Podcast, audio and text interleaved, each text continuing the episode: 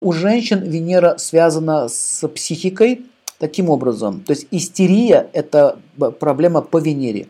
А у мужчины наступает э, несдержанность, то есть э, гнев, вспыльчивость, он э, удовлетворенные желания.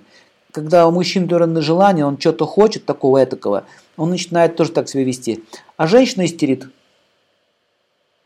Поэтому истерики лечатся повышенным вниманием и повышенной сексуальной активностью. Лечится, э, лечится болезнь истерии у женщин.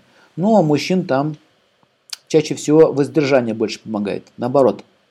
Когда Венера возбуждается чрезмерно сильно, то мужчина начинает принимать женские оттенки, и иногда это приводит даже к, к однополому, как говорится, к однополым бракам или к смене половой ориентации.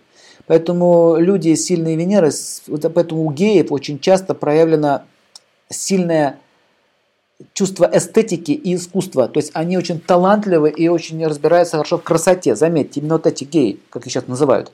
А, почему? Потому что Венера. И соответствующий их речь, разговор, э, их голос становится протяжным, и особенность речи походки проявляется. То есть это перегруз Венеры. Плюс еще добавляются другие планеты, там Раху, Кету и так далее. А у женщин перегруз Венеры проявляется в том, что она начинает истерить. У нее истеричность наступает. А недогруз Венеры, когда ей не хватает, она нагружается мужскими энергиями и постепенно она тоже может сменить половую ориентацию. Это связано с тем, что у нее сильный пошел перегруз. В общем, вот эти все половые дела, э, однополые или многополые, или чрезмерная активность, либо чрезмерная неактивность, все это связано с, с планетой Венеры. Поэтому эти все сексуальные вопросы решаются, как говорится, в этой сфере в порядке исключительно индивидуальной истории. Поэтому каждый человек индивидуален, и его история индивидуальна.